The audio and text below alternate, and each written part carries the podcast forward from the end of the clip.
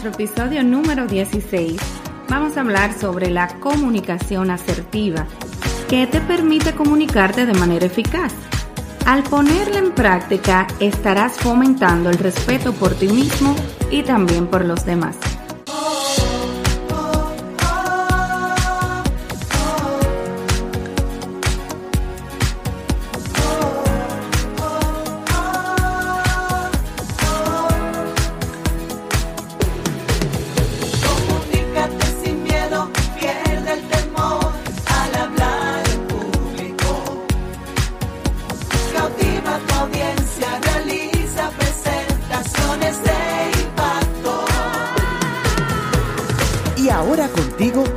Elizabeth Vargas, especialista en comunicaciones corporativas y marketing, asesora y capacitadora en técnicas de oratoria y redacción de discurso. Operación Comunícate.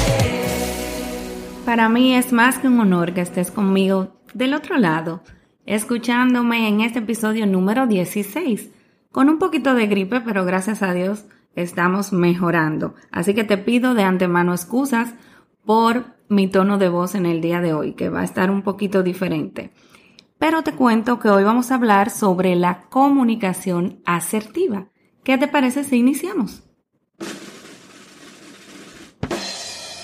La comunicación asertiva es un estilo de comunicación con un inmenso impacto tanto en las relaciones emocionales como en las relaciones profesionales y laborales. A continuación yo quiero compartir contigo seis características fundamentales para que tú puedas lograr tener una comunicación asertiva y efectiva.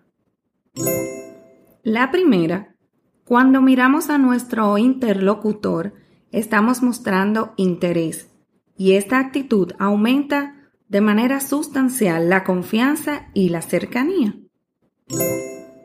La segunda, debemos siempre tratar de tener una postura corporal abierta, ya que nuestra comunicación no verbal demuestra interés y también sinceridad.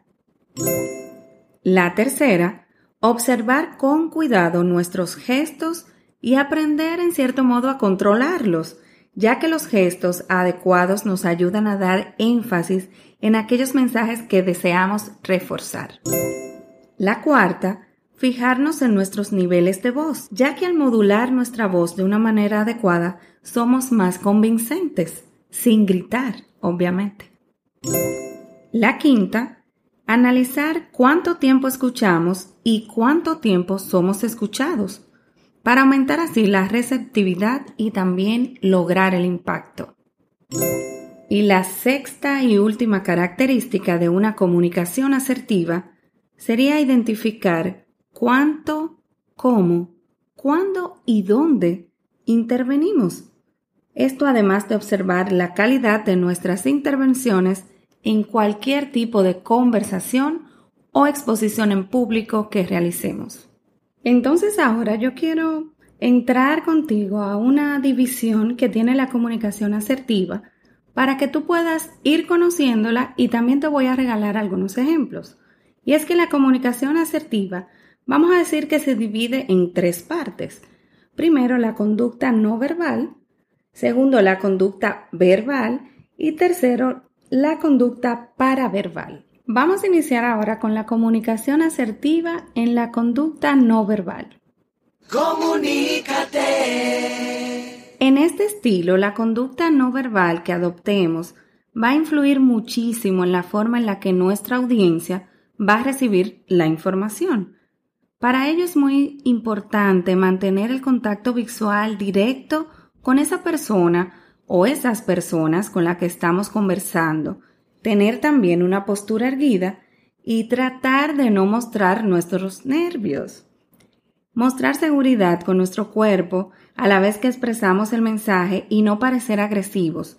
Esto va a facilitar muchísimo que consigamos que nuestro receptor o receptores nos brinden toda su atención y acepten nuestro mensaje o información. Pasemos ahora a la comunicación asertiva en la conducta verbal. Comunícate. Y es que para que nuestra comunicación verbal sea coherente con nuestra comunicación no verbal, es importante analizar las siguientes recomendaciones. La primera, cuando estemos en una conversación, tratemos de evitar cruzar los brazos y así procurar estar en una posición de apertura. La segunda, no interpretar los gestos o movimientos de nuestro interlocutor. Es preferible mejor que indaguemos antes de suponer. Tercero, observar nuestro tono de voz, si este es coherente con el mensaje que queremos transmitir. Y por último, cuarto, mantener el contacto visual de una manera muy sutil, mientras escuchamos y mientras hablamos. Esto denota interés y fortalece las relaciones ya que demuestra empatía. Y vamos a ver ahora la comunicación asertiva en la conducta paraverbal. Comunícate. Entre las características de las conductas paraverbales recomendables que se deben utilizar en nuestro mensaje son un tono de voz calmada y constante, respetar los silencios y tener un ritmo constante durante todo el proceso de comunicación. Y es que, escucha esto, una de las cosas que puede denotar falta de seguridad e incluso nerviosismo es no respetar los silencios que durante la comunicación deben estar presentes y aparecer. No dejar de hablar, mostrarnos quizás un poco incómodo si hay un silencio o una pausa y ejecutar con rapidez el mensaje hará que nuestros receptores definitivamente pongan en duda la realidad de lo que intentamos comunicar. Pero yo quiero finalizar con algunos ejemplos para que entiendas mejor todo lo que hemos hablado en este episodio número 16. Y sería, vamos a empezar primero, ¿qué te parece? Con la comunicación asertiva en la conducta no verbal. ¿Qué vemos aquí? Una sonrisa, gestos firmes, una postura erguida y manos sueltas. ¿Y qué vemos entonces en la comunicación asertiva en la conducta verbal? Aquí te voy a regalar tres frases que puedes utilizar perfectamente. Estas serían, pienso que, hagamos tal cosa, ¿verdad? Y siento que. Y entonces, ¿cómo se compone la comunicación asertiva en la conducta paraverbal? Aquí entraría todo lo que es la regulación de tu voz, tratar de hablar de manera fluida, respetar las pausas y los silencios de tu presentación y procurar tener una entonación agradable. Definitivamente que la comunicación asertiva nos permite sostener una conversación desde un punto de vista, vamos a decir, colaborativo, en el cual el receptor no se siente un simple escucha de información, sino que también tiene opinión y esta es respetada por nosotros.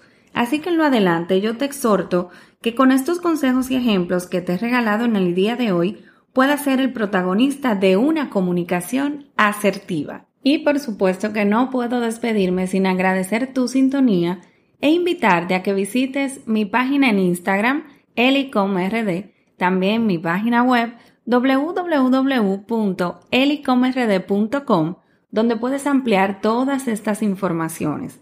También te recuerdo que llegamos a ti todos los miércoles hay un nuevo episodio de Operación Comunícate a través del reproductor de podcast de tu preferencia. Solo tienes que bajarlo en tu dispositivo que selecciones y suscribirte, así no te pierdes ninguno de nuestros episodios. Grabamos todos los miércoles desde Santo Domingo, mi isla bonita, República Dominicana, para todo el mundo. Así que cuento con tu sintonía en lo adelante, que vienen muchos capítulos y episodios interesantísimos para ti. No me puedo despedir ya final final sin exhortarte a que te comuniques. Es que recuerda, lo que no se comunica simplemente no existe. Muchas gracias y hasta la próxima.